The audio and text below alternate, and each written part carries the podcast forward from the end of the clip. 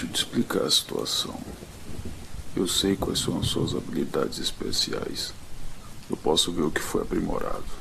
Detecto atividade elétrica ampliada no seu cérebro. Sei que golpe está preparado para dar. Na minha cabeça já visualizei nossa luta de um milhão de maneiras diferentes. Posso te atingir sem que me veja. Eu sou aquilo que soldados sonham se tornar. Sou o que as crianças veem quando imaginam que é a morte. Sou meia-noite. Agora eu coloco o moleque no chão.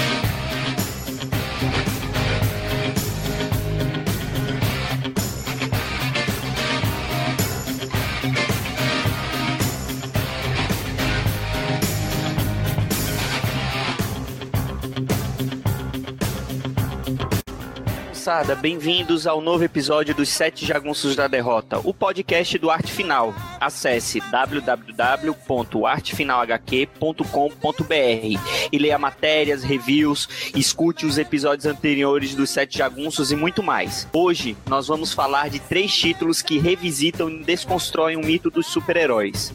Authority, Supremos e Poder Supremo. Qual foi o mais relevante? Qual levou os conceitos para mais longe? Qual o mais importante para essa indústria vital? Para tentar responder essas questões, eu, Marcos, estou aqui hoje com o Dãozinho. E aí, amigos, como é que vai essa força moderna? Com o Luigi. Acho que só o Mark Milton pode resolver todos os problemas do mundo. E aí, pessoal? Com o Reginaldo. Opa, e aí? E com o Yuri. E aí, beleza? Bom, os tempos mudaram, os heróis mudaram, os valores mudaram. E no próximo bloco nós vamos descobrir o quanto. Não sai daí.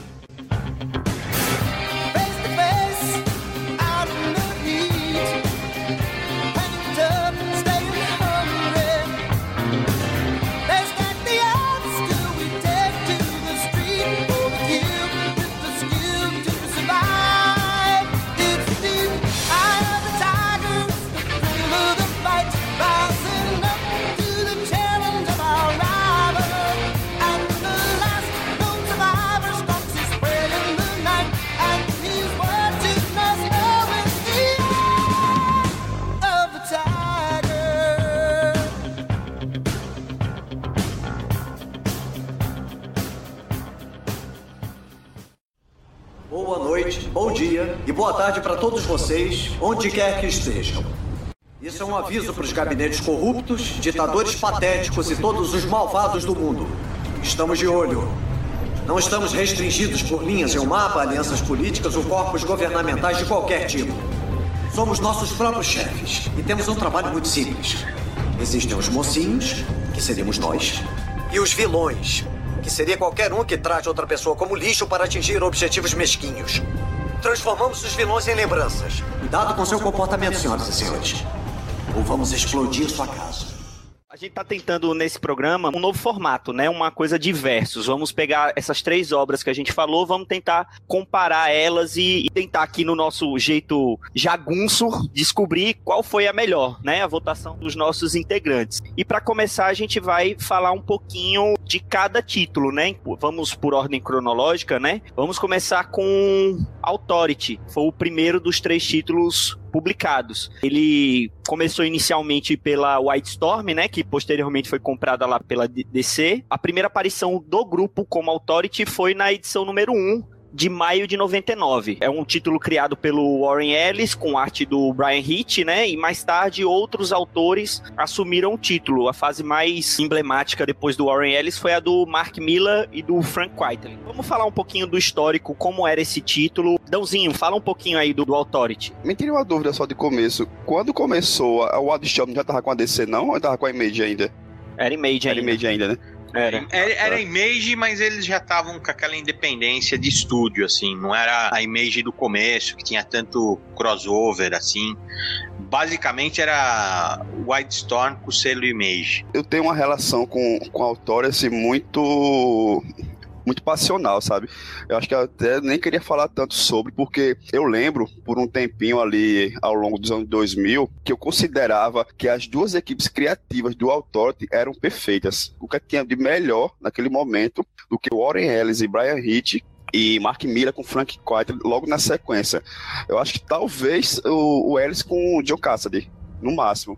Mas porque tudo se encaixava para mim ali naquele momento com essa equipe. E tinha a mão de ferro do Jim Lee, né, por trás da Wildstorm, porque os caras andavam na linha, né? A, as 12 edições do, do Brian Hitch no autor não teve atraso.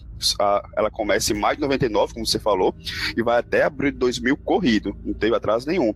O Quaitler deu aquela farrapada já no final, né? São dois arcos de quatro, do Mark Miller com Quaitler, e ele só atrasou a última. Ela vai de maio de 2000, ou seja, logo depois do fim da fase do Ellis, até novembro. Aí a, a última edição só saiu em janeiro de 2001. Em dezembro teve aquele recesso de fim de ano. Eu lembro daquela época inicial de Scan, a galera conhecendo esse material dessa forma, a Pandora, né, que lançou aqui o, o, primeiro arco, que eles chamaram de O Círculo do Fogo, se não me engano, uma coisa assim, que saía duas histórias numa, numa revista e, nossa, eu, eu, lembro que eu rodei Marcel, cara, para encontrar aquilo e quando eu comprei eu ficava louco, eu lia e relia e relia aquilo constantemente, assim, eu, tinha, eu adorava muito. Era aquela e... revista que saía Authority e Planetary, né? Isso foi depois, eu acho. No começo era só Authority, saía foi depois. Eu acho que esse O Círculo foi publicado aqui umas 40 vezes, porque toda vez começavam a publicar isso de novo e nunca ia pra frente. Mas esse começo só era só o saiu. Saiu encadernadozinho também, né? Pela, pela Pandora saiu encadernado foi. também. Que era um formato, nem era formato americano, nem era formatinho, era aquele meio termo. Era uma revista, não era nem caro, acho que era 4,90 na época, por duas histórias, um papel bom um, formato maior do que. Era mais barato, pelo menos, que as prêmios, né? No mínimo isso. Eu lembro também de outra conversa da época que, assim, em fórum,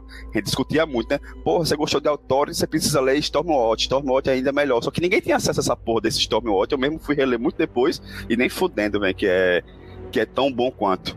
Sabe? Eu acho que nem, nem se compara. É, Odão, essa fase que você tá falando é uma fase que ela tá, assim, já estava reconhecido o, o Authority, né? Pelo menos lá fora, né? Aqui ele, ele já vinha já com essa referência. Eu peguei isso daí bem no comecinho mesmo. Eu comprei Authority 3, cara, numa loja de quadrinhos importado aqui de São Paulo. A, a Merlin Comics, ela fechou já, mas era, cara, era excelente, meu. O cara era gente finíssima, assim, meu. Eu comprei o Authority porque gostei, assim, o cara parecia o Batman, né, o Meia-Noite, e, e, não tinha isso, parecia ser mais um grupo da White Storm, mais um daqueles grupos que copiava a DC ou a Marvel, né. Aí o cara pegou e falou: não, cara, é, é do Warren Ellis, é, leva esse e a, e a revista gêmea dele, ele chamou assim, né? Uma coisa assim, ele falou para mim, essa daqui, e me deu Planetary, cara, Planetary, né, meu?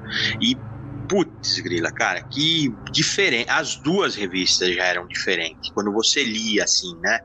E, e, tem razão, depois eu fui atrás, nos 90, assim, 97, 98, você, você achava fácil revista importada aqui, muito fácil e barata, assim, ela não era tão cara. Eu achei alguma coisa do Stormwatch e ele era diferente mesmo, cara. Se você lia a sequência, o, o Ellis ele montou o Authority no Stormwatch, né? O conceito dele, o desenvolvimento dele, a questão principal do Authority, que é, que é assim, por que que o, o super-herói não vai atrás do verdadeiro vilão da Terra, do, dos caras, dos babacas do mundo, vai, vamos falar assim.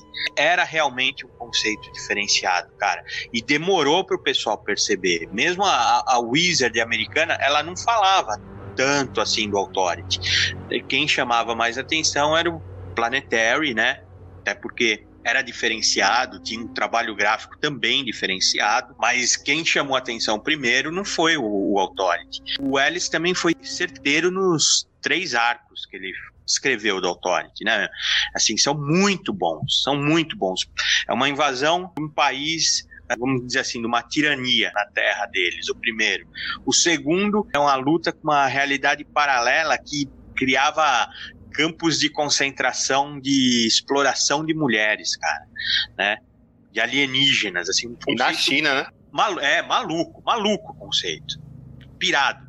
E o terceiro, cara, é uma bordoada, né, meu? Que eles lutam contra uma figura divina, né? Ela tem até a forma da pirâmide, assim. Que você vê algumas obras artísticas quando você quer, quer, quer transmitir que a pessoa tem algo divino, ela tem uma pirâmide em cima da cabeça, né? E, é um, ele é de em escala planetária, acho que ele é maior que a Lua, esse alienígena que chega perto da Terra. É loucura, né, meu? A escala mudou, é isso? Se você quiser falar um resumo de Authority, é que a escala mudou, cara a luta já não era herói contra vilão, era herói contra Deus, assim, entendeu? E, e vencendo, meu, que é o mais maluco, né, meu? Mas era Deus mesmo, assim. O, Arrez não é categórico, não. Aquela criatura mesmo é, é Deus mesmo. Tanto que tem uma, tem uma passagem que tem formas de vida vivendo lá dentro. Eles falam, tiram até onda com, que é como intestino. E é tão grande que a balsa, a balsa tem 56 quilômetros de altura e 86 quilômetros de largura ele fica passando dentro das artérias desse Deus, né? Ele diz que é Deus mesmo, foi criou a, a, a, Terra mesmo, né? A Terra é como se fosse, sei lá, a colônia de férias, a casinha de férias de Deus, vai. E, e quando ele volta, tem bolor na casa, que é a espécie humana, né? Foi o que falei, a escala é, é insana, cara. Cara, agora o que eu acho interessante nos quadrinhos do Warren Ellis é que o cara é muito cirúrgico, né? Ele não é um, um autor assim que passa 4, 5 anos num, num, título, né? Todas as, a, as intervenções dele nos quadrinhos foram pontuais, assim. O autor dele revolucionou o jeito de se fazer quadrinhos de super-herói em 12 edições. Frequência global, com 12 edições. As passagens deles recentes na Marvel, os Cavaleiros da Lua dele, foram acho que 5, 6 edições. Aí teve o Nova Onda, 12 edições. Aí o Thunderbolts, 12 edições. E Planetary mesmo, assim, aos Trancos Barrancos foram 27 edições, só com o John Cassady, né? E, assim, durou anos, né? Acho que durou mais de década para ele concluir Planetary. Ele nunca voltou ao Thor, ele voltou agora. O Universo Wildstorm tá rolando aí na, na DC agora. E eu acho interessante também na, de, de Authority é que ele, de certa forma, ele constrói um universo autocontido dentro da Wildstorm, né? Com, os dois títulos na, na época, Planetary e o Authority, inserindo a, a, ideia dos bebês do século, né? Que a Jenny Sparks é uma bebê do século 20, né? E o Elias Snow do Planetary é também um bebê do século 20. E assim, detalhe para os sobrenomes, né? Snow e Sparks, né? Snow, neve, né? Gelo. E Sparks é fagulha, né? Eletricidade. Mas, cara, eu achava sensacional. E essa leitura agora que eu fiz agora pro podcast de Authority, tem mais valor ainda, velho, essa passagem do Warren Ellis. E, de certa forma, eu conversei com vocês em off, no primeiro arco eu não achei algo fora do normal, não. A partir do arco do Transnaves, cara, eu acho sensacional. A forma que ele aborda a realidade paralela é muito bom. Você falando assim que o Warren Ellis é cirúrgico, ele tá sendo assim agora. Eu acho que desde que ele pegou, se eu não me engano, o Homem de Ferro, né, com aquele arco Extremes, ele não passa mais do que dois arcos numa mesma revista. Normalmente uma revista nova, ele introduz um conceito novo naquela revista ou reformula ela como no caso de Thunderbolts, não era um título novo, mas ele revolucionou, né? Ele mudou o jeito que Thunderbolts estava sendo feito, ele mudou o conceito de Thunderbolts. E ele passou a ficar só um ou dois arcos no máximo em cada revista, foi o que aconteceu com Karnak, foi o que aconteceu com Cavaleiro da Lua, acabou ficando reconhecido por isso. Só que no caso do Authority, a gente tem que lembrar que o Authority é um desenvolvimento ou, uma consequência de Stormwatch, que ele já estava há algum tempo em Stormwatch, né? Eu não sei dizer se ele já assumiu Stormwatch pensando em desenvolver para o Authority ou no decorrer da, do que ele estava fazendo em Stormwatch, ele viu que o caminho era esse, era transformar o Stormwatch em, em Authority. Tanto é que a grande maioria dos membros do Authority, eles apareceram inicialmente no Stormwatch. E, e isso foi uma coisa que ele foi desenvolvendo ao longo do tempo, não foi uma coisa assim tão rápida. Apesar da passagem dele no título do Authority ser relativamente curta, ele já vinha desenvolvendo aquilo já há muito tempo no Stormwatch, né? Ô Marcos, isso é tanto é verdade, cara, que é assim, por exemplo, o, o Stormwatch ele teve uma reformulação e eles dividiram em grupos, que era Stormwatch Black, que era para aquelas missões secretas, foi onde apareceu o Jack Hanksmore, a, a Jenny Sparks. Isso, isso, isso. E, e aí, acho que uns dois ou três arcos para frente, eles enfrentam um tipo um super-homem que revive vários personagens que eles iriam modificar o mundo, modificar a Terra. E um deles era o engenheiro, né, que era a versão masculina da engenheira, que depois entra pro Authority, e o doutor, que era a versão anterior do, do xamã planetário, que, que também entra para Authority, né? E o Stormwatch enfrenta eles, vence tudo, e as novas versões se integram ao Authority. Então, quer dizer, no mínimo, ele usou o Stormwatch como laboratório para os personagens e para o arco que ele queria criar. Eu duvido que ele pensou assim desde o começo em fazer esse grupo, a repercussão também que teria, acho difícil, né, cara? Mas eu, eu acho que o, o Ellis, uma das características mais interessantes do Ellis é ele pegar as coisas no ar, assim. Ele é um cara que estuda muito, tá, tá antenado para as coisas e ele digere isso daí e solta um, um negócio como Authority, que é assim, é o zeitgeist mesmo, assim, né? O, o, o Authority, é a cara da virada do milênio, é, é exatamente isso, assim, né? Então, realmente, assim, ele já tinha já eh, traçado esses personagens, eles se modificaram bastante, né? Mas é muito legal, cara. Eu só não coloco a parte do, do Miller como inferior, meu, porque eu acho que o objetivo era diferente até, meu. Nos três grupos que a gente vai conversar, eles têm uma característica muito de desenvolvimento de personagem, assim, de character drive, né, meu? A história é conduzida pelo desenvolvimento dos personagens. No Rando Miller, foi isso, cara, porque eles não tinham tanto desenvolvimento assim com eles, né? Os personagens do Authority. Eles não tinham. A, a Jane Spark tinha alguma coisa, né? Um ou outro tinha alguma coisa, mas no Rando Miller, o grupo ele floresce. O doutor é apresentado como um viciado em drogas. A engenheira, pô, você tá morando numa nave interdimensional. Você não vai ter um relacionamento convencional. Ela tem um relacionamento com o Jack Hanksmore e com o Doutor também, cara. Então, assim, né? É, tem o Apólio Meia-Noite, né? Que se você reparar, eles começam a trocar carinho, abraço, assim, no Rando Miller. É, é muito insinuação só, bem, mas muito leve. Bem leve mesmo. e, e, o, e o Randall Miller, porque ele é a característica dele, festeiro, né, meu? A balsa vira um encontro de super-herói fazendo festa, cara. Né? Vira um, uma esbórnia, meu, assim, um oba-oba, meu, e, e é legal. Vira também uma terra ninguém, né? Tipo uma faixa de Gaza, né? Um refugiado de ditaduras que eles intervêm e assim, pessoas querem sair, querem asilo, política, eles vão tudo lá pra balsa. O, o Miller, ele aumenta as apostas e apresenta umas, umas, novas perspectivas acerca dos personagens. Mas eu não acho que ele desenvolve bem, não, cara. Eu, eu acho que o, os personagens assim, ficam um tom só, sabe? Toda fala do, do personagem é espirituosa, termina com uma frase de efeito, sabe? Eu acho, assim, que ele não desenvolveu muito bem a engenheira. Eu acho que tem duas passagens, assim, que me incomodou bastante daquele doutor renegado, que ele pega viagem no tempo e abusa retroativamente sexualmente ela. E logo na passagem depois, acho que é no, no último arco, transferência de poder, aquele authority do G7, começa a fazer lavagem cerebral dela como se ela tivesse sete filhos e um marido abusivo, sabe? Ele joga isso assim, sabe? Essas violências assim, pronto. O que ele faz com a Swift, né? Ela vira uma escrava, né? É, vira uma escrava sexual. Esse arco ele foi cheio de problema, cara porque foi, a época que, que o Miller tava com uma suspeita de câncer, Telly tava estourando, né, meu, assim, já tava já super procurado, super requisitado, e, e então esse arco ele teve problema, cara, e, e, e, ele foi censurado por causa dessa passagem que você tá falando, que o, o líder desse Authority alternativo, ele bate o charuto na boca dela. Ela abre a boca para pegar a cinza, cara. Sei lá, uma coisa assim de Não, é, cara, servidão, ele- né, meu? Ele chega a ser muito deselegante, inclusive assim também com, com os personagens, assim, o, o Meia-Noite e o Apollo, né? É o tipo de linguagem que ele usa, sabe? Não é chulo por ser chulo, é aquela coisa gratuita, sabe? Então, mas ele é Hum. inferior esse arco. Vocês estão falando do Mila ou do Ellis? Do Milan, no finalzinho Ah, tá. do Milan. Ah, não, sim, sim. Eu gosto do arco de 28. Miller, o primeiro, na atividade. Esse é o melhor arco do Mila, disparado.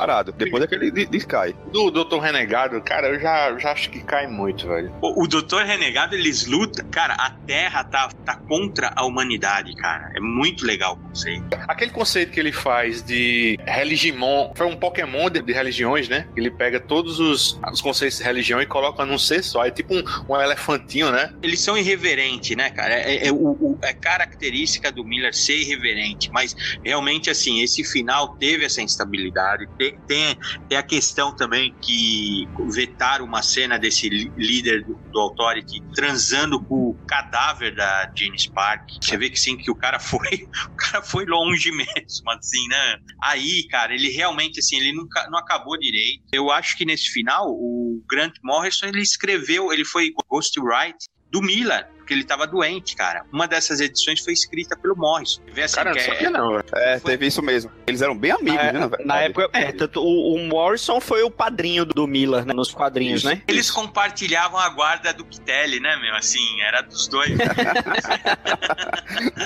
Meia-noite de Apolo, né? Cara, mas é, o Quiet ele ser amigo dos dois, né? Mas assim, não, não pode estar na mesma mesa de bar com os dois, né? Cara, é fantástico. Então, eles na moram- época Eles podia, moram na né? mesma cidade, né? Mas sabe o que que é, meu? É, é confluência astral, né, meu? Se- Acho que se junta os três, meu, dá, dá muita doideira junto, assim. Você vê que você tem que sentar numa mesa com o Quaitler, não com os dois, né? Porque o Quaitler que é o gente boa dessa galera aí. Os outros dois é uns dois cornos. Não, deve ser engraçado sentar numa mesa com os três, cara. Não, Deve não ser, eu né? acho que, o- acho que o Mila ia ficar só alfinetando o Morrison com aquelas piadinhas chatas do caralho toda hora, velho. Pra encher Não. o saco do cara. E, e o Morrison. Ia, ia jogar assim, ó, quantos roteiros seus viraram filme? com certeza.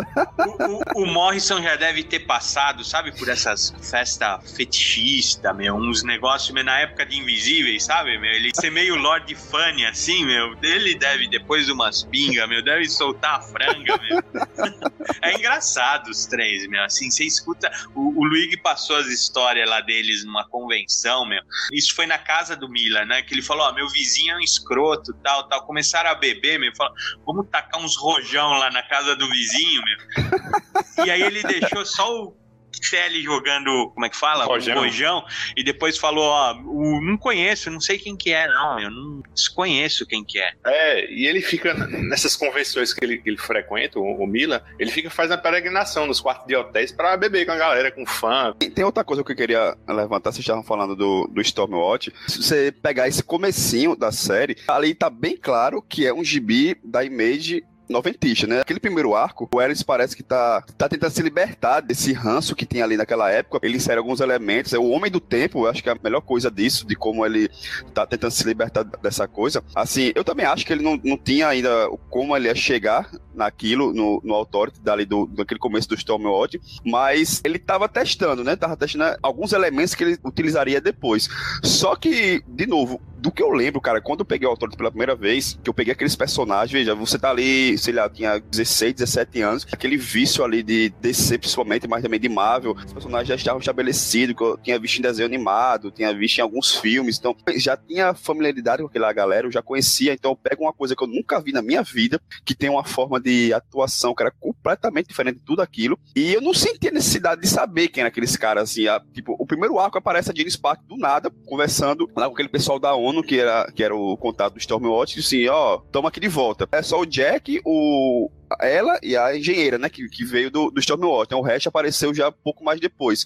Mas assim, você não tem necessidade de saber quem é aquilo, porque vai apresentando eles, na, isso que eu acho foda, ele apresenta na ação, ele usa ação, o, os ataques que tem, a- Tanto que os três arcos são, assim, você, isso eu, eu, acho perfeito.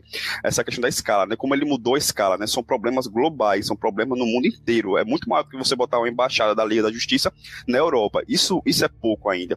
Mas então, ele aproveita esses ataques imensos para mostrar quem é cada um. Eles aparecem na hora da ação, na hora de usar poder, na hora de, de atuar, de como a, a Jane Spark controla essa galera. Então, mesmo você voltando depois para ler o Stormwatch, você vê essa, essa formação, naquele momento você pegar o autor puro dali para frente e não me sentir falta. E se você pensar bem na época ali, 99, 2000, não tava ruim. A, a Marvel tava tentando melhorar, mas a DC tava muito, tava num momento muito bom assim, dos do gibis. E a liga veio daquela fase do Moiso, que se você forçar muita barra, você vai achar alguma coisa ali que vai que decai em Authority, dá pra você fazer essa evolução, uma revista de equipe, mas era um momento muito bom. Era ruim aqui, né? Porque era prêmio, era caro, enfim. Mas era um momento muito bom editorialmente. Então, não foi simplesmente jogado, né? Então, é isso que você já falou, é perfeito. Esse negócio da, da mudança do, do século, né? É o novo século, precisa de outra coisa. Isso, do jeito que tá, não dá mais pra ser. É uma coisa bem maior que aquilo. No próximo bloco, vamos falar do título que o Mila escreveu após deixar o Authority, foi Ultimates. Minha querida Gale, se está lendo isso é porque alguma coisa aconteceu comigo. Meu único arrependimento é não poder vê-la pela última vez. Mas sei que no fundo do coração vamos nos encontrar outra vez, nesta vida ou na próxima. Com amor, Steve.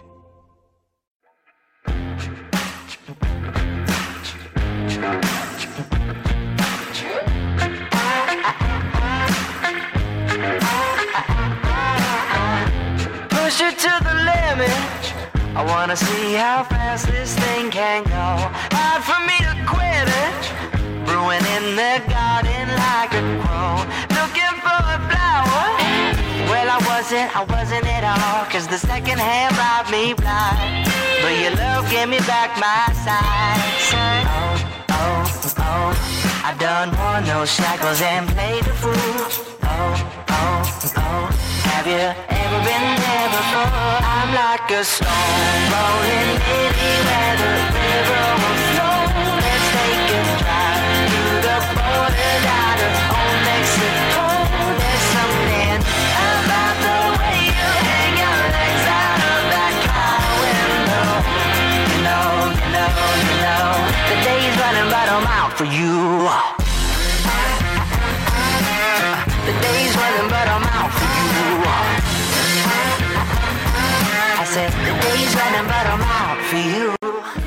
Começar falando agora de Ultimates ou Supremos, como foi traduzido aqui no Brasil, da Marvel, né? Primeira aparição foi na, na revista The Ultimates, volume 1 de março de 2002, e teve uma mistura de equipes que tinha dado certo lá em Authority, né? Ele foi criado pelo Mark Miller e desenhado pelo Brian Hitch fazia parte daquela iniciativa editorial da Marvel, né, que já tinha Ultimate Spider-Man, Ultimate X-Men, né, que seria trazer a origem dos personagens para a atualidade, né, para o século 21. E Regi, fala um pouquinho aí de Ultimates. O nome que eles receberam aqui no Brasil, Marvel Século 21, expressa melhor até do que Ultimates, né, o universo Ultimate. É legal o nome Ultimate e tal, mas o que eles eram era a transposição dos heróis Marvel pro século 21, exatamente isso. O exercício de você recontar essas histórias de forma diferente, trazer são novos personagens, né? O, o Homem-Aranha virou outro personagem, assim. Eu mesmo nunca acompanhei a fase dele novinho, assim, o comecinho lá do Homem-Aranha. Então, a fase que, que eu revi isso foi com a fase Ultimate, né? X-Men também trouxe algo diferente. Eles tiveram, assim, muito sucesso nesses primeiros títulos. Mas nada comparado com Ultimates. Ultimates foi assim, foi uma joia rara, cara. Ele é assim, ele é muito diferenciado. Miller estava na versão beta lá na no Authority e aqui ele tá afiado, cara. Assim, ele tá até é espetacular. Pelo menos o volume 1, eu acho ele impecável, cara. E o Brian Hitch é outro também que ele ele desenhava bem antes né? Eu gosto dele na Farelis no Authority, mas aqui no Ultimates, cara, pra mim é o melhor trabalho dele. Questionável isso. Eu assim. concordo contigo. É o auge do, é? do Brian Hitch aí.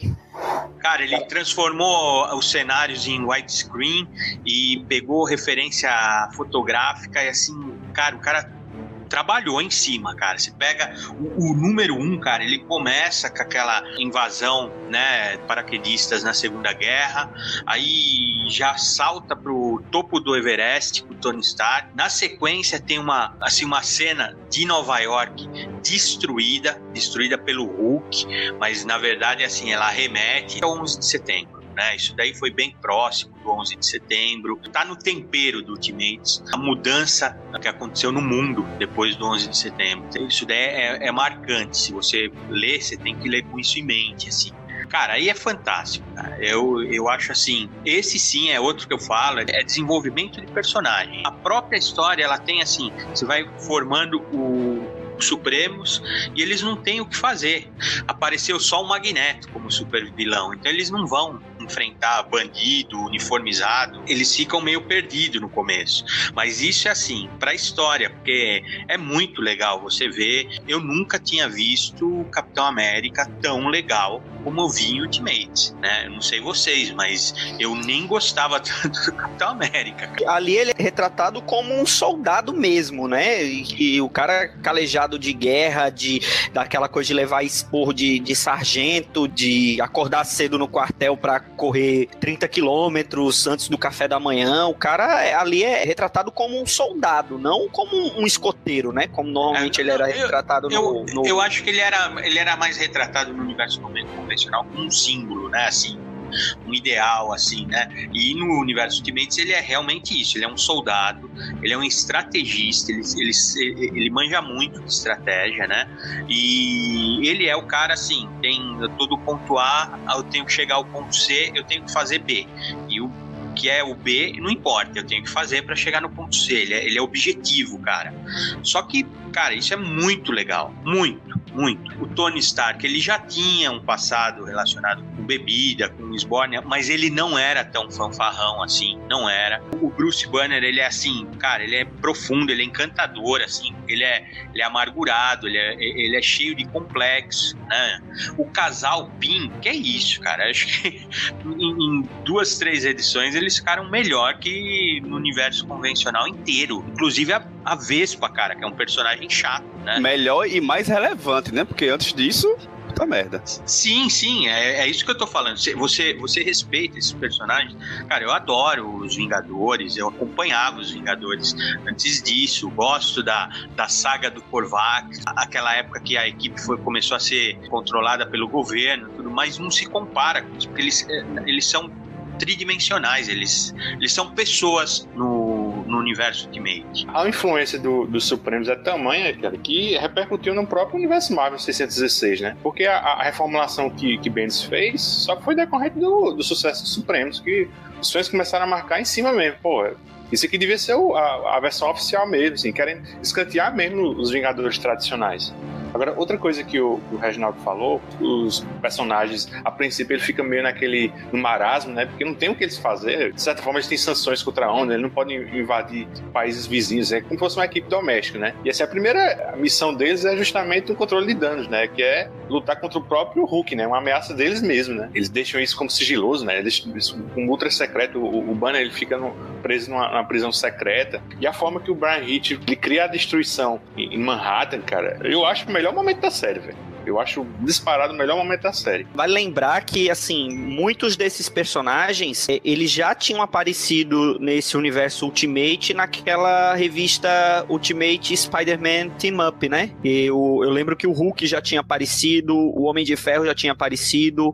Eu acho que os personagens que seriam inéditos, talvez o Capitão América e o casal, né? O Pin e a, e a Janet, eu acho que eles ainda apareceram realmente só no título Ultimates, mas o, o Hulk... Thor não tinha o, aparecido, né? O Thor também não, é verdade. Não, e, e o Thor, né, meu? Diga-se de passagem, assim, é um personagem fantástico. É o meu preferido. Fácil. Aquela coisa de você saber se ele realmente é um deus ou se ele é só um maluco tecnológico. É não, muito cara, legal. E o, e o barato é que, assim, não teria Vingadores Ultimate, não teria uh, os Supremos se dependesse só do Nick Fury, né? Reunir a equipe. O, o Thor, ele só se reúne a equipe por dois motivos. Primeiro, o governo americano libera uma verba lá no meio da briga do Marvels. E o Thor, ele é todo ecochato, assim, é todo hipzão, né? E isso faz ele entrar no combate. E aí ele fica muito amigo, cara do Capitão e do Tony Stark, cara. É, na sexta edição, eles comendo junto, assim, num jantar. Isso é muito legal, cara. Ele só tá na equipe pela amizade do Tony Stark. É uma outra forma de você ver por que, que esses caras se reúnem, como se reúnem. E, cara, é sensacional, assim. A, a prisão que o Luigi falou, esse relacionamento, até meio cedo pra gente falar isso, mas isso daí é o MCU, cara. É o universo cinematográfico da, da Marvel, cara. O Supremos foi o, o catalisador do cinema na minha opinião, claro, mas eu acho que dá qualquer pessoa assim consegue ver, por exemplo, prisão do Hulk, ela é exatamente a prisão do Loki no primeiro filme dos Vingadores, né? É exatamente a mesma prisão. Não, a, a estrutura da, das cenas são estruturas cinematográficas. Sim, ali tá sim, pronto para ser filmado aquilo dali. Isso, isso acho que é, é, inegável. Agora, eu queria puxar, eu também acho massa, velho, aquela primeira edição da Segunda Guerra ali, já mostra quem é o Capitão América. O que é que é diferente aqui? Isso é essa diferença. Esse cara aqui, esse cara que você tinha, aquele loirinho, certinho, que seguia as regras, não é mais aquilo, né? Ele não deixa de ser um símbolo, no momento algum, principalmente na fala dos outros ao redor dele. Eles falam muito isso, que o símbolo que ele é para todo mundo, mas ele é aquele soldado que mata, que dá porrada nos caras. Isso que, que é o legado depois que vai levar pro filme, né? É uma coisa que, que é incrível demais para você. Mas. Ah, é... Ele, ele, é um símbolo, hein, então? Ele é um símbolo que atira um avião numa fortaleza nazista, né? Então, é um símbolo americano, né? Então, isso que é o foda. Os aviões jogam um tanque de guerra em cima da cabeça do Hulk com ele dentro, cara. Com ele dentro, é, velho. Né? Ele isso é, é assim, isso é por isso que eu falei. Ele, ele é capaz de fazer qualquer coisa, cara, para vencer. E essa questão aí que você falou dele aparecer, a série Ultimates começar na Segunda Guerra, você cria um, um link cronológico, uma relevância do Capitão, cara, é, ela existia, sim, claro, no universo Marvel, mas ela não era mais perceptível depois de 20, 30 anos de história, né, meu? Então, quando você enxuga, você concentra todo o histórico do universo, assim, você cria uma ordem cronológica, que o primeiro super-humano foi o capitão, ele foi o start da criação de outros super-heróis, de outra, né, a, o soro do super-soldado é relevante nesse universo. Tudo isso, cara, cria uma, uma solidez, uma, um universo coeso, cara, que é assim, realmente a Marvel teve que se reinventar, todo mundo precisou se mexer. Não se perde na série, né? Essas questões, elas continuam na série, no, no Ultimate, e mais para frente. Isso não se perde. Tem uma coisa nesse roteiro que, na época, quando eu li ali seriado, não ficou tão claro quanto ficou agora, quando eu fui ler de uma tacada só do encadernado, né? Porque depois dessa primeira é, edição, ele atacando lá na Segunda Guerra, o Mark Miller bota aquele pé no freio, assim, na, no roteiro, que é uma coisa. Você bate a cabeça na, no banco da frente, né? Porque, é isso que vocês falaram, né? A equipe é formada, não tem mais nada para fazer, e aí ele aproveita para fazer aquelas críticas ao governo Bush, né? Que isso também é importante, essa contextualização histórica do momento que a obra foi feita. Só muda, de repente, também, quando ele, ali na, na edição 5, ele bota o Hulk pra, despertar, né? Que, que puta que pariu. Aquilo dali, sim, compensa você dizer, pô, eu gosto de Legibir por isso, cara, porque é, é ação, os roteiros e os desenhos, sabe? É, é, é tipo um, pequeno, é um filme pequeno, curto ali, muito bem orquestrado, com, com as sequências assim, grandiosas. O Rick faz uma. tem umas duas ou três páginas cheias e uma dupla quando o Hulk se aparece, que puta que pariu. Ali ele merecia ganhar, sabe, qualquer prêmio possível. Aí depois ele dá aquela quebrada na trama de novo, né? Quando o Hulk é dominado, né? A poeira baixa. E isso é que é o ponto fraco para mim. É o que vem depois, né? Como ele insere o Chitauri na conversa. Ele vai buscar lá na primeira edição, alguma coisa assim. Não ficou tão bem construído quanto ficou para mim no volume segundo. Assim, o, o, segundo volume, ele é muito mais, mais linear para mim. As três edições são muito mais, mais fácil você passear por ela. Essa quebrada no meio desse primeiro volume, eu achei meio jogado, sabe? Você, principalmente você pensar no final, o tamanho da ameaça que era, né? Assim, os caras vão destruir o planeta vão botar uma bomba ali que vai destruir o planeta. Então tem uma mudança de tom muito grande, assim, do meio ali da, daquela sabe? Do que estava sendo construído até então. Então, essa quebradinha, para mim, é meio chato. E tem outra coisa também que, que o Mark Miller coloca, que é bem sutil, nas duas, que muita gente reclama depois, em outras séries, é que ele já descarta o Quarteto Fantástico e os Mutantes, né? Eles tiram. Ele sai dali tira o foco deles e aqui, ó, isso aqui é Vingadores por essa razão. Isso também eu acho massa, assim, como ele faz isso, como ele, como ele se utiliza disso pra, pra você ficar perguntando, ah, mas cadê o Quarteto Fantástico aqui nessa invasão? Cadê o Homem-Aranha? Que no segundo volume aparece, né? Mas aqui ele já, ele já dá uma descartada. Agora, outra coisa que o, Miller consegue fazer bem direitinho aqui, né? Na verdade, ele começa a fazer isso em todos as, os quadrinhos que ele trabalha, né? Que é aquela pegada cinematográfica mesmo, assim. Inclusive, no, no segundo volume, o pessoal também chama de segunda temporada, o nome de todos os capítulos é nome, são nomes de filmes, né? É assim, Os Últimos Passos de um Homem, A Paixão, são todos nomes de filmes. A primeira aparição do Clint Barton e da Natasha Romanoff, Matrix pura, né? Aquela cena da invasão do prédio de, de Neo e Trinity, né? Provavelmente o, o Capitão América, acho que foi o personagem preferido do, do Mark Miller aqui em Supremos. Mas eu acho que ele tem um carinho especial pelo Gavião Arqueiro, cara. Deu outra relevância ao personagem, deu uma família dele. Ele fez filho nem coelho, sendo torturado e, e, e mata o cara com as unhas. Cara, foi sensacional, velho, o, Gavião Arqueiro. Olha, tem outra coisa em relação à arte do, do Brian Hitch, que é o seguinte, que diferente do que aconteceu com o Authority, por exemplo. Né? O primeiro volume do Supremos, ele sai mensalmente, ali, sem falhas, até a sétima edição. Ele vai de março a setembro de 2002. A, a partir da oitava, que sai em novembro, né, dois meses depois, o negócio começa a desandar assim lindamente, né? Vai ter cinco meses de uma edição para outra, volta em abril, depois mais três meses, volta em julho, depois fica bimestralmente. E aí, para fechar, ele só conclui em abril de 2004, né? Ou seja, mais cinco meses entre a décima segunda e a décima terceira. Isso também aconteceu no segundo volume, né? As seis primeiras saíram ali, de fevereiro a julho de 2005, ou seja, quando acabou pouco depois de ter terminado, quase menos de um ano, que acabou o volume 1, eles começam o volume 2, sai ali certinho, mês a mês, mas depois já vira bimestral, ou seja, setembro, novembro, janeiro e março de 2006, quando sai a décima edição. Aí as três últimas, cara, é, um bolo também, vai atrasando. A última mesmo demorou nove meses para ser concluída, assim. É um atraso muito grande, uma coisa assim, você pensar gibi mensal que tava fazendo sucesso, que tava vendendo muito, que todo mundo elogiava, são atrasos muito grandes. É o que mostra o que podia ser a história. Ou seja, a Mal chegou pro Mark Miller e pro Brian disse: ó, faz o que vocês quiserem. Vocês estão livres. Então os caras, sabe, fizeram o mesmo, alopraram geral e esses atrasos, é, bicho, você imagina demorar, sei lá, seis, sete meses pra sair uma outra edição. Isso é o diferencial também, sabe? Tem essa coisa por trás, editorialmente, que faz o gibi ser o que ele é. Não é só uma grande história, tem todo essa, esse suporte por trás. Esses atrasos eram do Miller, do eu Hit? Acho que era do Hit. Eu acho que era do Hit. Eu acho que era do Hit. Cara, mas independente de quem fosse o atraso, se for pensar direitinho, o grande desastre Superman do Frank White e do, do Grant Morrison atrasou tanto quanto os Supremos, cara. Eu acho que você tem que dar o tempo pro artista trabalhar direito, cara. Você não tem que você ficar pressionando o cara, sabe? Imagine que esses Supremos, o Mark Miller tá bom, entregou os roteiros em dia, o Brian Hitch não deu conta, aí os caras contrataram um artista genérico, como fio-in dele. Talvez a gente não tivesse nem conversando isso agora aqui. Eu concordo contigo, Luigi. Não, não faz sentido numa obra como Ultimate, pelo tanto que a Marvel tava apostando nessa revista, não faz sentido você colocar um artista fill-in.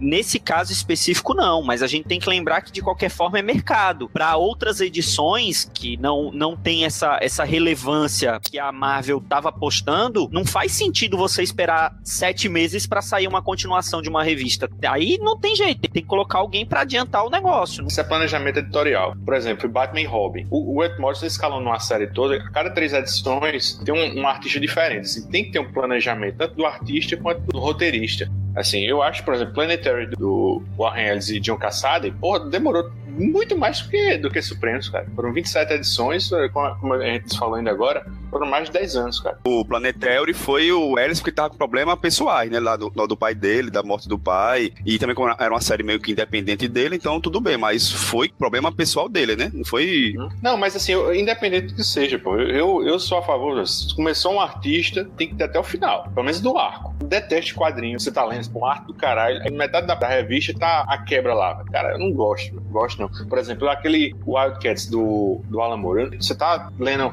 Wildcats com a arte do Travis Chester. Aí de repente lá, cara, vem aqueles desenhistas lá, nível image dos anos 90 mesmo, aqueles copiavam mesmo de Lee. Bicho, eu sei que o material é bom, esse do Wildcats, Alan Moore, mas eu acho o desenho tão ruim, cara, que eu não, não consegui ler, não, velho. Não é algo legal para ninguém, só que é mercado, bicho. A gente tem que colocar alguma coisa na banca. E assim, é aquela coisa, é o que eu digo, tem projetos e projetos. Tem projetos que eles têm esse planejamento que você falou do Batman e Robin, talvez a editora, junto com o autor, planejar fazer arcos curtos ou, ou, ou já tem um planejamento de ter artistas diferentes para edições diferentes, como tem um projeto como o de Planetary, porque é era algo mais autoral no mainstream, mas um, um Ultimates da vida que é aquela dupla que faz a, a, a coisa funcionar, e aí, não, o cara precisa de mais tempo, então vamos dar mais tempo para ele. Vale a pena esperar. Mas tem algumas coisas que não valem a pena, que tem que colocar no ar, infelizmente. Eu concordo com você. Eu lembro,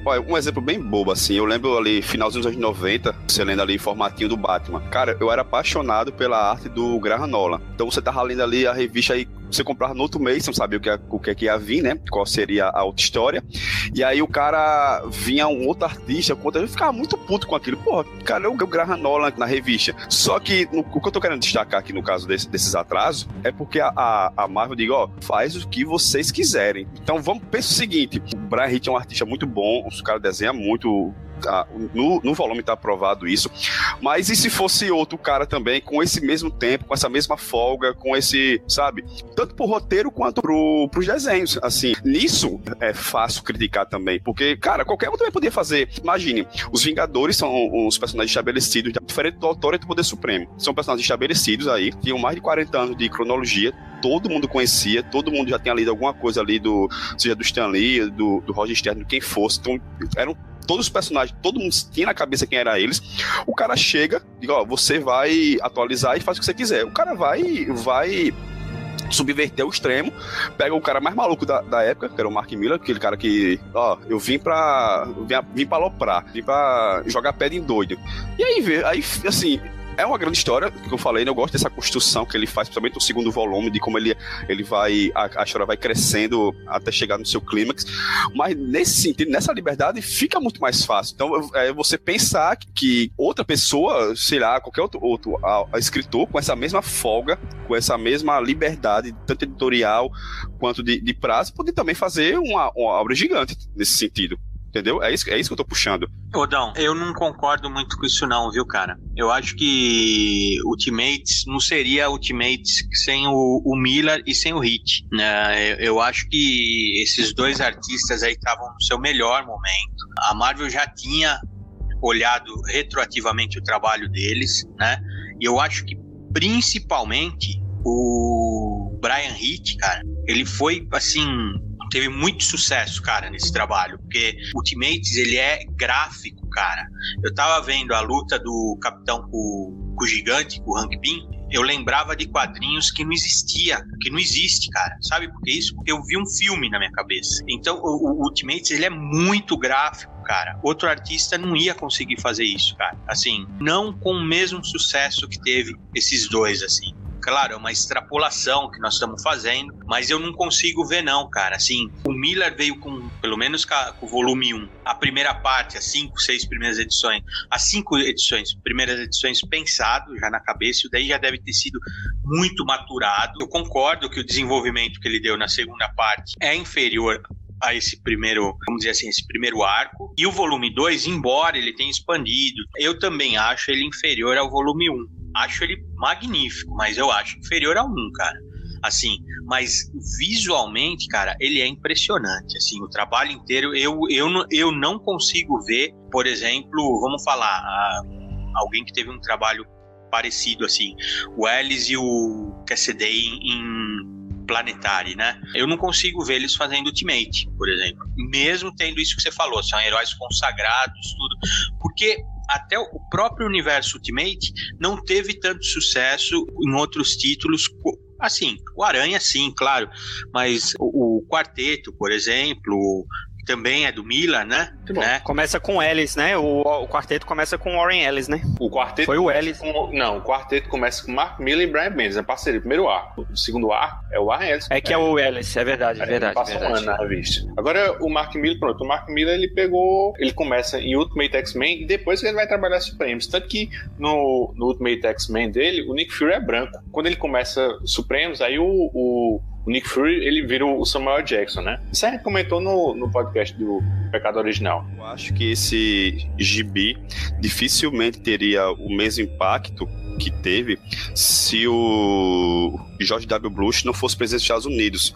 Mesmo com os acontecimentos do, do 11 de setembro, né? Que é outra questão que, que aqui não vem o caso. Mas é um gibi que melhor representa aquela época, como a gente falou no podcast passado, o Cavaleiro das Trevas de Frank Miller, né? Ali no final da segunda metade dos anos 80. E, e a questão para mim não é se tornar algo datado ou muito preso a seu tempo, né?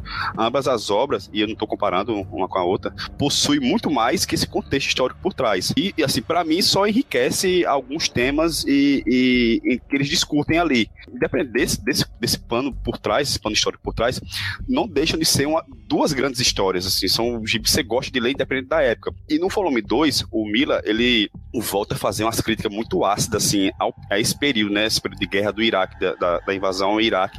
Sabe, ele mete o dedo na ferida, como o Regiano falou aí, da questão do, do, do casal Hank Pym e com a, com a Gente, ele, assim, a forma como ele utiliza o top para fazer essas críticas, e não fica um negócio, assim, gratuito, nem panfletário, eu não achei.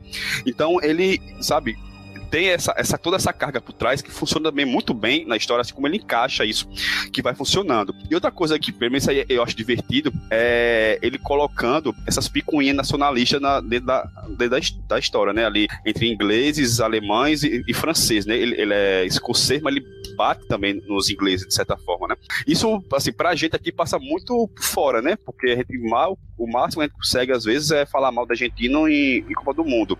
Mas para eles, né, são questões muito mais profundas e, e até eu acho que talvez os americanos fiquem até um pouco de fora disso. Essas coisas, sabe, que também engrandecem a história, ajuda a, a contá-la e, fazer que ela funcione, como ela começou e como ela termina, sabe, esse desenvolvimento inserido nisso tudo. Vamos para o próximo bloco, vamos falar da obra máxima de J. Michael Straczynski, ou não, né? Poder Supremo. Você é um deles, né? Da antiga equipe do Império. Corrigindo. O Esquadrão Supremo era minha antiga equipe. O Império é só o martelo. E eu sou o arquiteto. Por que tá me mostrando tudo isso? Por que derrotar toda a minha equipe, não só eu? Você nunca foi um deles. O seu lugar é com o Esquadrão. Quando a fortaleza foi reacordada, ela mandou um sinal. Os outros estão a caminho da Terra. Acho que vai gostar deles. Ah, você tá doido? Nunca vou trabalhar com você. Preciso da sua ajuda. Você consegue escrever algoritmos de rastreamento para encontrar as joias no infinito. Você é o. Caio Richmond? Não. O Caio Richmond era só um disfarce. Até a Shield pode ser hackeada. Eu sou, e sempre fui, o Falcão Noturno.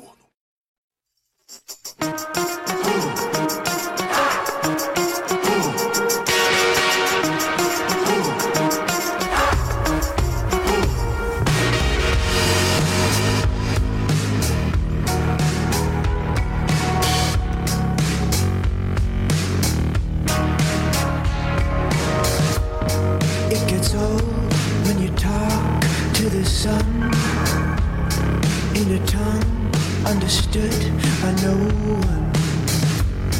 Can it be that I hear what he's saying? Is there a reason why I'm still awake? And he says, I've got you written in a black book on the railroad track. You see, I know your fate. And I said, You've got to listen. I'm a songbird with a brand new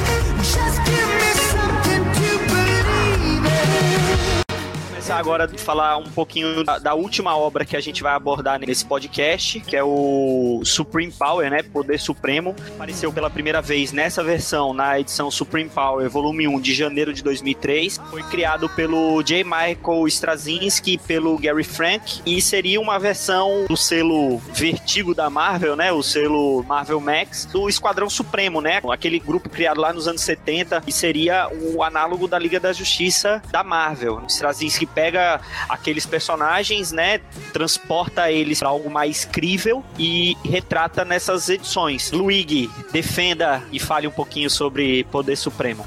Ouvinte ele tá dizendo defenda porque talvez eu seja o único que desse, dessa série, velho, aqui no, no podcast. E, cara, Poder Supremo ele foi trabalhado pelo Straczynski. Eu gosto também, cara. Obrigado, Yuri. Poder Supremo foi trabalhado entre 2003 e 2005. No Brasil saiu na revista Marvel Max. Ela saiu entre as edições número 6 e 28, entre 2004 e 2005. O Straczynski ele trabalhou aqui com, com Gary Frank. É um meio termo entre um Steve Dillon e um Jim Lee, por exemplo.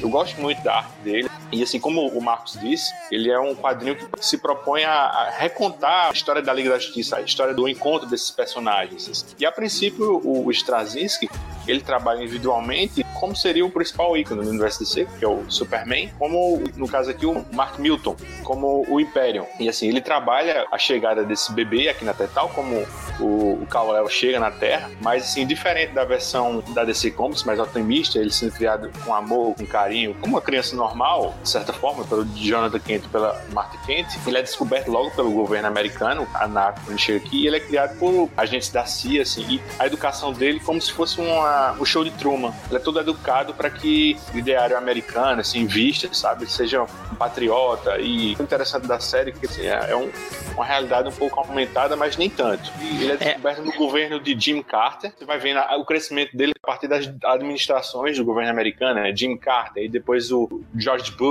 o Clinton. E é bem interessante a forma que o Straczynski trabalha, sabe? Chegar ao uniforme do personagem, assim, vários analistas, assim, ao fundo, assim, vão discutindo que tipo de roupa ele poderia usar para voar, o que representaria para o americano médio e para o exterior. Além do, do Mark Milton, assim, outros personagens em paralelo, que são análogos da, da DC, também vão sendo trabalhados. Eu acho sensacional o Falcão Noturno. A família dele é assassinada por supremacistas, assim, brancos, né, racistas. Ele vira um racista também, ele protege mais as vítimas negras. Ele leva a rivalidade do Superman e Batman para outro nível aqui. Cara, é sensacional, assim. Eu acho que o personagem mais normal aqui no Poder Supremo é o Borrão de Atlanta, o Stanley Stewart. Tá mais próximo do que seria o Barry Allen aqui. E, cara, eu acho que se Poder Supremo fosse Vértigo, cara, era um sucesso da, da DC Comics e eu acho que todo mundo aqui tava defendendo, cara, porque eu, eu acho sensacional. O pessoal diz, chama aqui uma piada interna que poder sonolento, eu não concordo, cara. É uma construção de personagem, assim, sensacional. Seria sucesso e... só por ser da, da Vertigo, você tá falando? Ou se mudasse alguma coisa? É isso que eu não entendi. Cara, eu acho que se fosse Vertigo, se fosse. Só tiver o selo lá? Eu acho que assim, o pessoal teria mais boa vontade com essa série. Mas eu, eu vou com o Luiz, assim, eu gosto muito de Poder Supremo. Eu vou logo dizer, eu não conhecia tanto o Poder Supremo, sabia da existência desse grupo, né, que fazia parte da uma Terra Paralela, 712, né, só que aí Straczynski, ele, ele faz toda uma reformulação desse grupo. Eu me lembro que isso impactou muito na época, porque quando eu comecei a comprar essa Marvel Max, né, primeiramente o desenho, eu sempre gostei do desenho de Gary Frank, e uma das coisas que eu achei interessante da série Poder Supremo é a regularidade, assim, você ter, ou pelo menos até um certo, até um certo momento, né? Que você teve ali o autor e o, e o desenhista durante toda a série, coisa que não acontecia em outras sagas, que a gente até, vocês tocaram no ponto lá no, no momento da Ultimate, que é a questão da regularidade. Uma coisa que eu acho interessante do Poder Supremo é essa coisa da aproximação com a realidade, essa coisa de tratar a os seus aspectos ficcionais, né? Eu me lembro que, eu não sei qual é a edição, mas é aquela edição que tem a declaração de Mark Milton. Se eu não me engano é isso, é a declaração é a de Mark Milton. É a última edição. É a última. Aquilo ali eu me emocionei muito, cara, porque eu, era algo que eu queria ver. É como diz Luiz, eu acho que uma vez tu dissesse é, no Twitter, né? Que o Uberman não é uma propriedade única da DC Comics, o mito do Uberman, né? Do Superman ele pode ser reapropriado. E eu queria ter visto isso, não assim, não, não transformar Superman no, no ditador nem isso, mas era uma forma de dizer assim, cara, eu tenho poderes, eu posso ultrapassar a geopolítica do mundo, eu posso ultrapassar fronteiras e ninguém pode me pedir de praticar, ou pelo menos praticar o bem, né? Porque eu, eu, eu via Mark Milton como um cara que foi sendo criado dentro, foi sendo treinado para ser uma arma e chegou um determinado momento, aquela, aquela parte que ele vai conversar com os caras da China, né? Acho que era com os, os, dirigentes da China. Ele começa a se questionar, sabe? Se questionar esse lugar, muitas vezes premeditado, ou pelo menos pré-concebido para uma pessoa. Eu me lembro que, assim, é uma pena que eu acho que o Poder Supremo ele não teve uma conclusão, pelo menos uma conclusão realmente definitiva para eles, né? Se eu não me engano, o, o, próprio Straczynski, ele não continuou, não deu continuidade. O Poder Supremo foram três arcos. O título foi relançado como Esquadrão Supremo. Na verdade, ele continuou como se fosse uma história de um universo paralelo, não era integrado com o universo Marvel normal, não era mais Marvel Max. É, não, aí ficou, deixou de ser PG-18 para PG-3, né? Então, o que eu acho interessante ali é que você tinha liberdade, pelo menos os, os Straczynski com o Poder Supremo, de brincar, de trabalhar, de aprofundar certos conceitos, né? Nos da Liga da Justiça, do mito dos personagens da Liga da Justiça, em que na DC você não poderia fazer dentro daquela, da, daquela política editorial, a liberdade criativa. Então tinha muitas questões que eu achava interessante. O, o Falcão Noturno lá, eu achei interessantíssima a escolha dele de representar esse aspecto pelo cunho racial. Né? Eu achei aquilo maravilhoso, assim, achava aquilo interessante, assim, de você conseguir retratar o mito de Batman de outra maneira, sem copiá-lo, sabe? Sem copiá-lo. Você começa aprofundar aquele mito de Batman só pelo, pelo viés racial. Eu não vi um personagem que, que, que eu não gostei. A Zarda, que faz referência à Mulher, à Mulher Maravilha, eu achava aquilo interessante demais, principalmente pelo seu caráter psicótico, né? Que aquela mulher é totalmente psicopata, assim, da, a forma como ela se postava, né? A relação dela com o Mark Milton eu achava interessante. O Barão de Atlanta eu achava legal também. Acho que era um personagem assim com mais uma certa questão de ética, pelo menos de questionar as suas ações. Então eu gostei, cara. O Poder Supremo, eu acho que ele foi subestimado, sabe? Ele foi subestimado não só, pra, acho assim, pelos leitores, mas também pela própria Marvel, sabe? Straczynski teve alguns problemas ao longo da, hum. da construção dessa série, porque quando ele termina o terceiro arco, eu vi isso em entrevista dele, estava fazendo sucesso na Marvel. Sucesso de público e crítica, o Poder Supremo. E ele recebeu uma proposta para trazer o título para, como a gente disse agora, uma versão aberta assim, ao público. Mas não funcionava, cara. Era diferente. Por exemplo, se o Esquadrão Supremo começasse aberto a qualquer público leitor, ele e depois ele se transformasse num título adulto, como o Justiceiro Max. E o Justiceiro Max tem o, tem Isso é o Justiceiro normal e depois teve a versão do Gartienes que ele aumenta as apostas. Estava lendo agora recentemente o Esquadrão Supremo, sabe? que é o, como se fosse o quarto arco dele. A, a caracterização, assim, o roteiro dele se mantém vinha trabalhando é, com o Poder Supremo. É Mas é, o, o, grafismo, assim, a, aquela personagem, a Kingsley, que é a, um análogo do, do Aquaman, ela aparece Sim. nua o tempo todo, assim, ela é criada como um peixe, né? No oceano. E assim, ela aparece nua o tempo todo. A primeira coisa que, que faz no Esquadrão Supremo é dar uma roupa pra ela. E assim, você vai vendo, assim, por exemplo, aquela, aquela cena do Redstone no Poder Supremo lá, cara, o cara arremessando o carro, arremessando criança lá. É. Me lembra muito o Kid Miracle Man, do Alan Moore, aquela clássica luta dele naquela série, né? Porque o Strazinski e... chupa a doidada do Miracle Man, né? Vamos brincar também, né? A invasão lá do Mark Milton na, na base é quase um plágio aquilo. Mas todo mundo plagia Lamu, bicho. Todo mundo plagia poder, é, também, cara. Todo mundo chupa Lamu, bicho. Chupar a ideia sim, mas copiar a cena é foda, bicho. Aí não. Bicho, eu não queria entrar nesse mérito agora, não, bicho.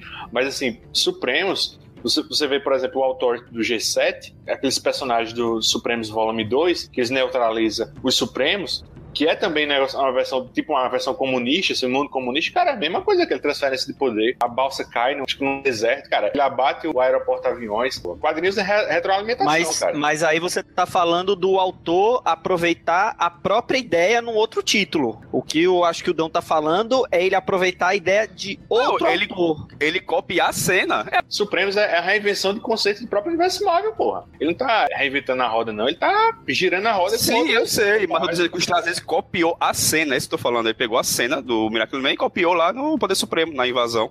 E nessa que você falou também. Deixa eu só falar uma coisa de Poder Supremo, porque eu também gosto pra caramba, viu, meu? E, e, das três releituras aí que nós fizemos, foi a que eu mais gostei agora. Eu acho bem legal mesmo, cara, assim. Pode até ter essa questão dele pegar algumas partes do Miracle. Se fez, eu acho que fez direito, porque copiou certo. Copiou do melhor. Você não pode copiar do mais ou menos. Você tem que copiar do melhor mesmo. Vai pras cabeças e copia né? Steve Jobs, meu, piratear mesmo. Mas eu acho que, assim, que o Straczynski trouxe, cara, de diferente, cara, não me entenda mal, eu gostei mesmo, mas Poder Supremo inteiro, cara, não sei se é por causa do, dos olhões arregalados do Gary Frank, ele tem um cinismo, cara, assim, ele, é, ele é inteirinho cínico. Ele subverte o conceito do herói solar, né, meu? O, o super-homem deles, ele é um cara, ele é primeiro enganado, né? Antes disso, vai, vamos falar, ele talvez seja uma um cabeça de ponte, assim, numa invasão alienígena, né? Ele é, ele é um infiltrado. Depois ele é um cara enganado, né, meu? pai e a mãe dele, vamos dizer assim, o, o Jonathan e a Marta Kent desse universo, cara, é eles são agentes, cara, que eles têm medo do filho e eles nem se envolvem, eles não são um casal, eles são realmente agentes cumprindo uma missão, cara, é muito cínico isso, assim, né? E aí vai tendo desenvolvimento, assim, toda a relação que a gente vê hoje do Super-Homem com o Batman, que eles têm um antagonismo ou uns tempos pra cá começaram a fazer uma parceria, nesse universo eles são assim, eles batem de frente, cara, porque mesmo sendo Mark Milton ele crescendo com todas essas referências, ele encontra de frente um cara amargurado, um psicótico, né, meu, o, o Falcão Noturno é isso, ele é amargurado, psicótico, racista, preconceituoso, maluco, né? Quando eles se encontram pela primeira vez na cobertura de um prédio, o Mark faz um tipo um monólogo falando dele, falando o que ele acha do que é justiça, tal, tal, tal. A câmera fica como se o, o Falcão Noturno estivesse olhando pro Mark Milton. E, cara, ele vai assumindo assim, ele tá, tem uma hora lá que ele tá com o capuz da Ku Klan, aí tem hora lá que o cara tá lá com, como um liberal, Cara, eu acho isso sensacional, cara. Sensacional. Assim, a forma que ele. É- e, e termina esse, esse, esse, monólogo do, do Mark Milton. E ele, cara, não fala nada. E ele só, quando você tava falando aí, o pessoal tava aí atacando aí, as vítimas aí, ele tava vigiando, né? Acho que é tipo uma igreja, né? E o cara, o Mark vai embora lá e eles, ah, cuzão. E toda fala do, do Mark Milton, ele termina com o, o, o Falcon Noturno, né? O Kylie Richmond chamando ele de cuzão. Mas nunca na frente dele, né? O Batman chamaria o super de cuzão. Mas, cara, dele. ele escuta, porra. Ele escuta. Ele fala cuzão e pode sussurrar e o cara. Sim, não, sim, escutar tudo bem, mas é na cara do cara, diga na cara dele, você não é o. Não, o doido. celular do Batman, meu. Pra ele ligar pro cena... Superman é cuzão, meu. Tem uma cena lá que eles estão tipo na, na, base de operações lá do Falcão Noturno. E o Mark ele diz: Sabe com quem tá, você tá falando? Uma hora talvez você não aguente. Assim, eles, eles, o que é que tá lhe contendo, frouxo? O cara tem as bolas do tamanho do mundo, véio, esse Falcão Noturno. É, isso daí, viu, Luigi? É até assim: o, o, o Straczynski resgatou do Poder Supremo original, né? que o, o, Falcão Noturno ele é sempre o cara que tá assim, tá na berlinda para desafiar o Hyperion, né, meu? Ele tá sempre prestes a desafiar. Ele é o antagonista do, do, do Hyperion. Né? E por ser muito inteligente e tal, ele tá sempre um passo à frente, né? Ele não compete em poder, mas ele compete em inteligência, ele é assim, igual também é o Coruja da Terra 3. O conceito é o mesmo, né? Esses conceitos se parecem muito, mas é, é, é verdade. Essa cena aí que você tá falando, que o, o, o Mark Milton tá fazendo um discurso todo cheio de ideal, todo cheio de bons conceitos, cara, e o Falcão Noturno tá olhando ele, ele tá tentando encaixar ele num preconceito. Então coloca ele como um radical, coloca ele na, na Disney, coloca ele capuz, né, que é o máximo preconceito, que ele vê todas as pessoas brancas desse jeito. Não só as brancas, como também os negros que não pensam como ele, né? Eles co coloca tudo no mesmo balaio. Até fala, tem o, o negro da Casa Grande e o negro da Senzala, né? É Malcolm X, né? Assim, puro. O, ele cita Malcolm, Malcolm É, ele, ele cita isso. Isso, isso. aí o, o, o, Borrão, cara, é, é a contraparte, né, meu? É o cara que caiu no colo dele um superpoder e ele até nem sabe o que fazer. Eu acho, cara, eu achei o desenvolvimento dessa série, assim, fantástico. Eu acho que Terra 1 da DC teria que ser isso, cara. Tem que ser isso. Não dá para trabalhar o universo convencional com esses conceitos. Acontece o que aconteceu aí com o final de Esquadrão Supremo, ele fica bobo, ele fica superficial, mas tinha que existir isso, cara, na DC. Você pegar os seus ícones e sujar um pouco de. botar um pouco de lama neles, assim. Discutir um pouco, é, aprofundar. Isso, isso. É isso que eu falo, Reginaldo. Se, se, se você transportasse essa série para Vértigo e, por exemplo, em vez de Mark Milton, você colocasse, tivesse a coragem de botar Clark Kent, Sim. em vez de Kylie Richmond, colocasse lá o nome Bruce Wayne, em vez de Joe Ledger, você colocasse Hal Jordan. Em vez de Stanley Stewart, você colocasse lá Barry Allen. Cara, a, a conversa aqui era outra, mano. Podia, Podia, ser um Bruce Wayne negão mesmo, assim. Tanto o, o Flash deles, teve um cuidado de desenvolvimento, ele é um cara com personalidade, você vê que ele é, ele é um cara bom, as empresas já estão de olho nele, então ele fica de mãos atadas por contratos, que é o que aconteceria, cara, se, se aparecesse cara com capaz de correr, não digo numa velocidade do Flash, mas correr igual ele corre, vai. O, o Doutor Espectro, cara, personagem fantástico, cara, fantástico. Você pega um, um militar de. um assassino, né? Militar. E Black você- Ops, né? Isso, exatamente. Você coloca ele com uma joia e a joia controla ele. A joia tem uma agenda própria, cara. É como se fosse o anel do Lanterna Verde controlando o Hal Jordan. Você- o pessoal fala que o Hal, Jordan é escroto, o anel seria escro, escroto e meio, cara. Aí Ele vai para o. Aí, aí vai pro Lanterna Verde lá da Terra 3, né? Do anel energético, que é o anel que controla o, o, o- o hospedeiro ali, né? É, não é tão legal quanto o Doutor Espectro. Porque o Doutor Espectro, cara, ele é um cara frio, meu. Ele é realmente, ele não é um herói, cara. Ele vai fazer parte do grupo uma hora pela necessidade. Ele não é um herói, meu. O, o vilão, por exemplo, o primeiro vilão que aparece, isso depois, olha, é no terceiro volume que ele vai aparecer. É uma coisa assim muito extrema mesmo, assim, é um também é um militar de carreira, né, meu? O, o Reginaldo, e é interessante também são os outros personagens depois que vão sendo incorporados ao, ao grupo, né? Tem uma personagem aqui que eu não estou lembrando o nome, que ela foi, na adolescência, ela foi violentada. Ela tem como se fosse super força também, se eu não me engano, é uma morena, né? Que, que até depois o, o personagem lá, o Spectro, ele fica, fica tentando se aproximar dela. A, assim, a personalidade dos personagens lá, apresentados na série, foram, foi muito bem construído, cara. Assim, ele teve uma certa liberdade criativa para trabalhar. Como vocês falaram, né? Da mesma forma que Noturno seria um pouco a mentalidade, a representação de Michael X, o Borrão de Atlanta, né? Como sendo a ideia de um pouco a, a mentalidade do Martin Luther King, sabe? Você tem essas duas visões, enquanto um é muito mais uma coexistência, de tentar coexistir, o outro é a negação de tudo, assim, a negação de tudo não, pelo menos a negação do outro, né? Luther King com o Elon Musk, né, meu? O É. cara que tá envolvido na, na indústria, assim, no, no- Isso, isso. na parte empresarial, meu.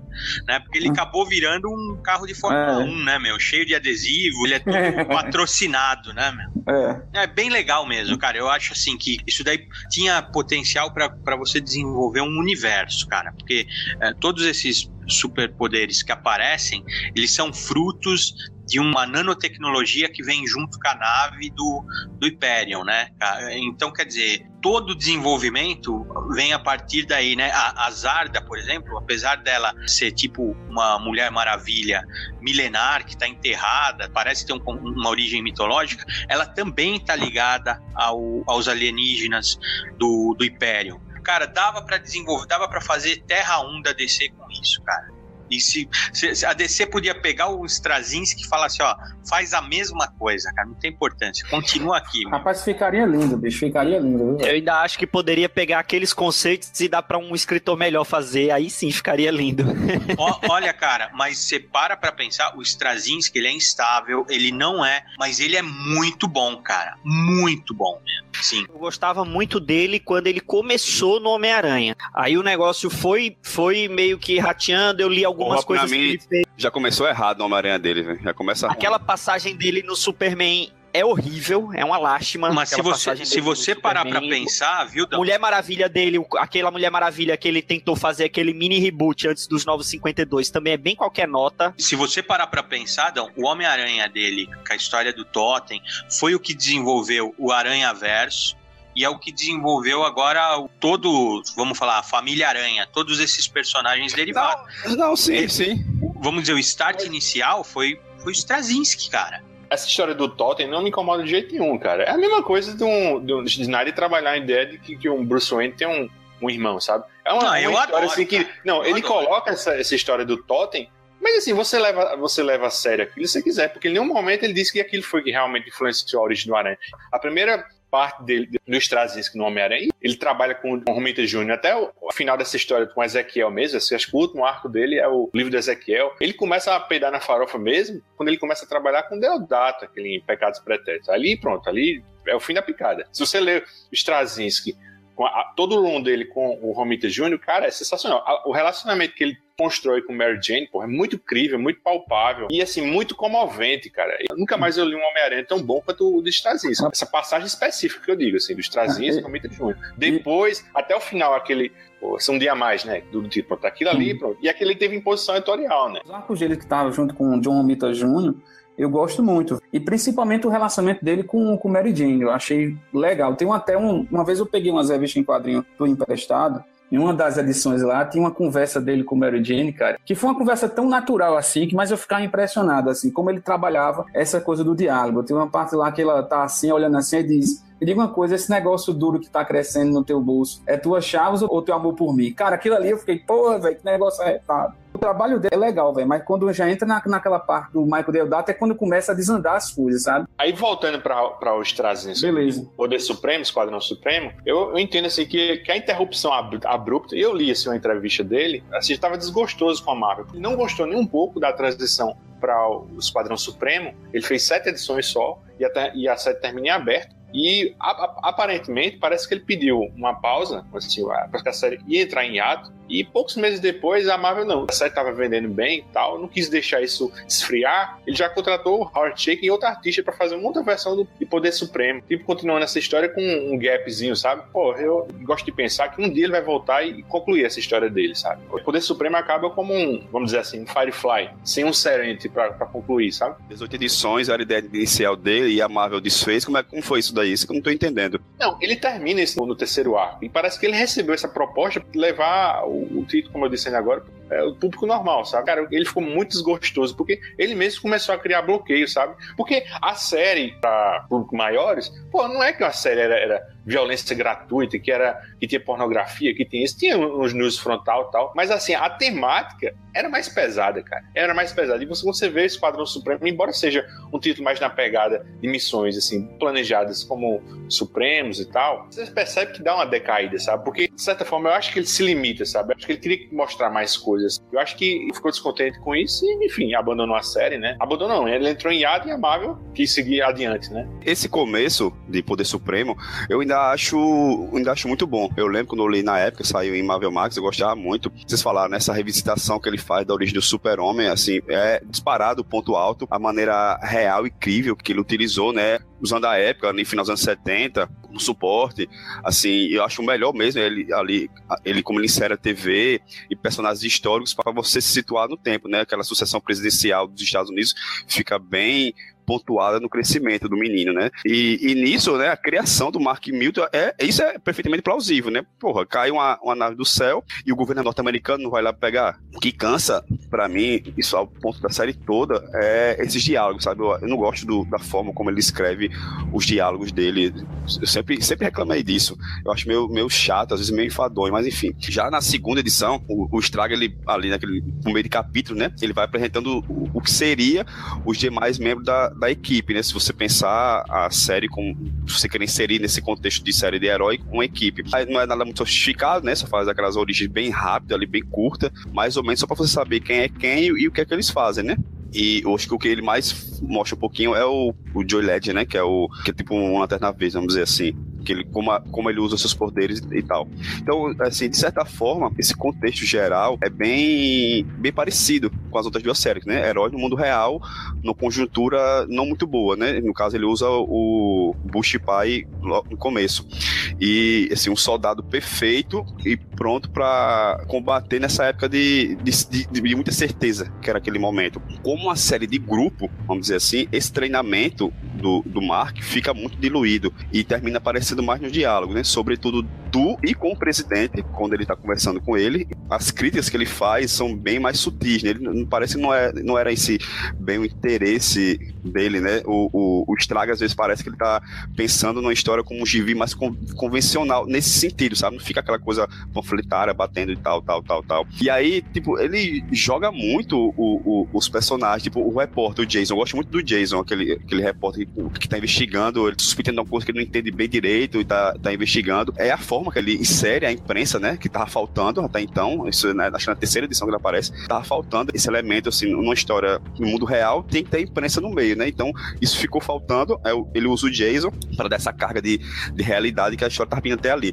Mas é, tipo, é, é mais um elemento jogado, é muito sutil, só insere ali a, a, ao seu favor, né, para usar na história, pega ali, mas depois ele, ele esquece isso. Em termos de ação, é bem parado, né? Tem hora que não acontece porra nenhuma, mas também, tipo, Supremo também é assim, então foda-se. Tem aqueles atos isolados do Império ali no Iraque, o Falcão Noturno ali em Chicago, o Borrão só corre, né? Corre pra cima e pra baixo, também se tivesse poder desse, faria a mesma coisa, né? O que eu acho é que, é que depois da, dos dois primeiros arcos, né, oito edições, você não tem um, um vilão definido, sabe? A história não é nesse sentido pensar em história de herói, mas a, a, não tem o que, o que se fazer. Até ali não aconteceu nada, umas coisas bem pontuais, mas a história não mostrou aqui veio o que, o que é que ele quer contar para você, onde, pra onde é que você tá indo, né? Os coadjuvantes entram e saem de cena sem cerimônia nenhuma.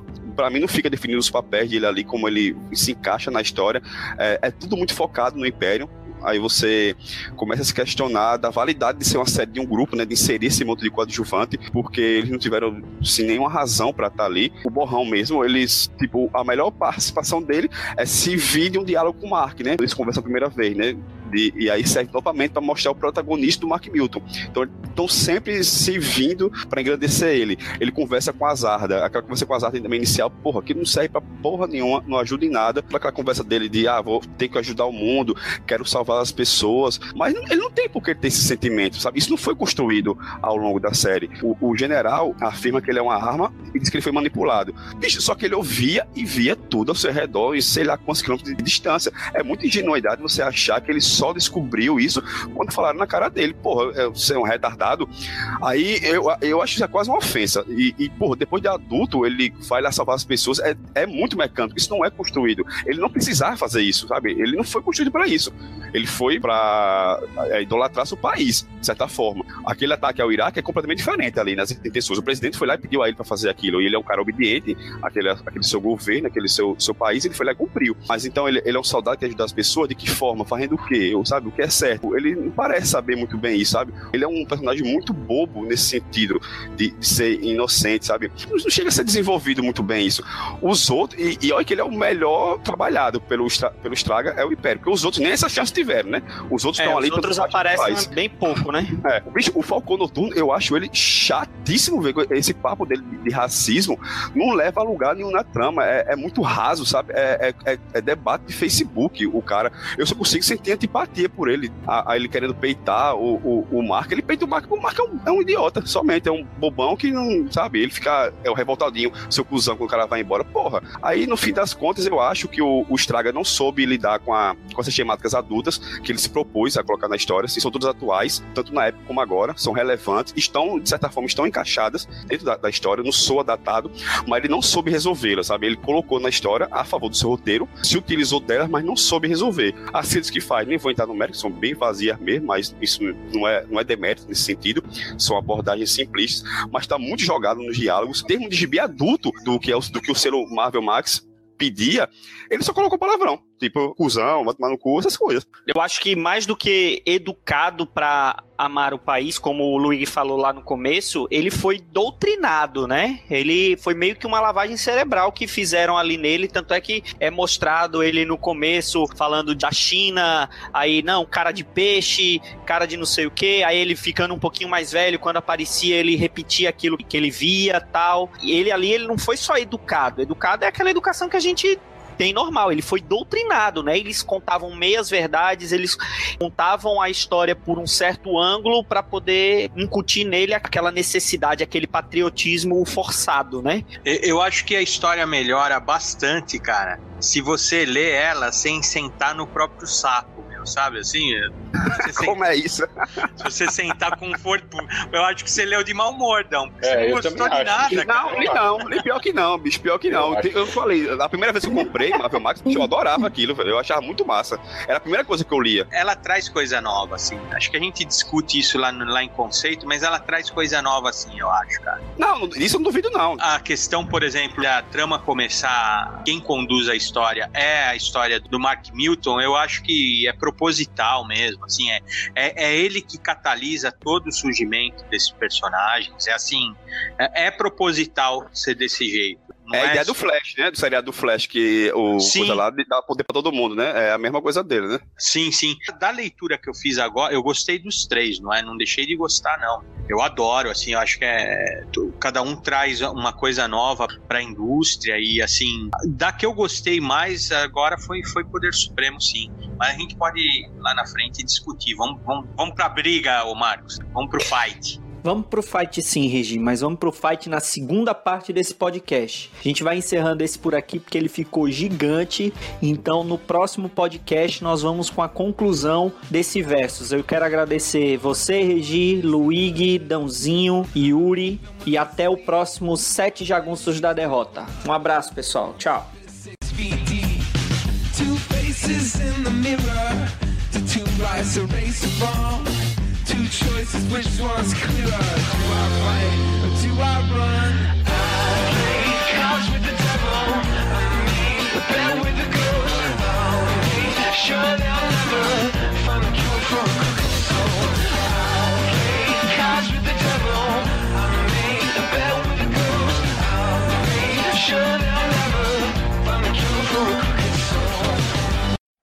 O Morrison já deve ter passado, sabe, por essas festas fetichistas, meu, uns negócios meio na época de Invisíveis, sabe, meu? Ele ser Meio, meio Duval, né? meio um meio- Maranhense.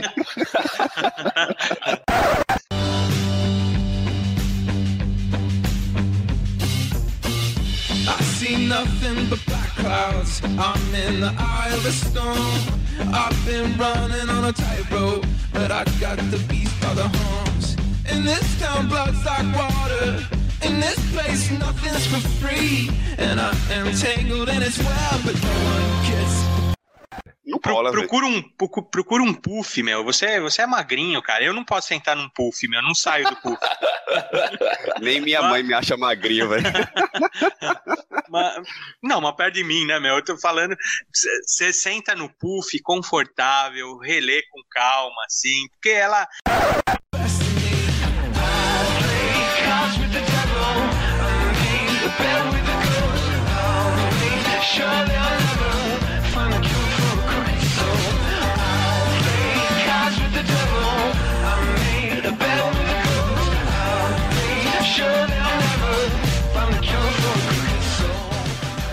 Esse foi mais um Sete Jagunços, o podcast de quadrinhos que comenta as HQs que ninguém está comentando.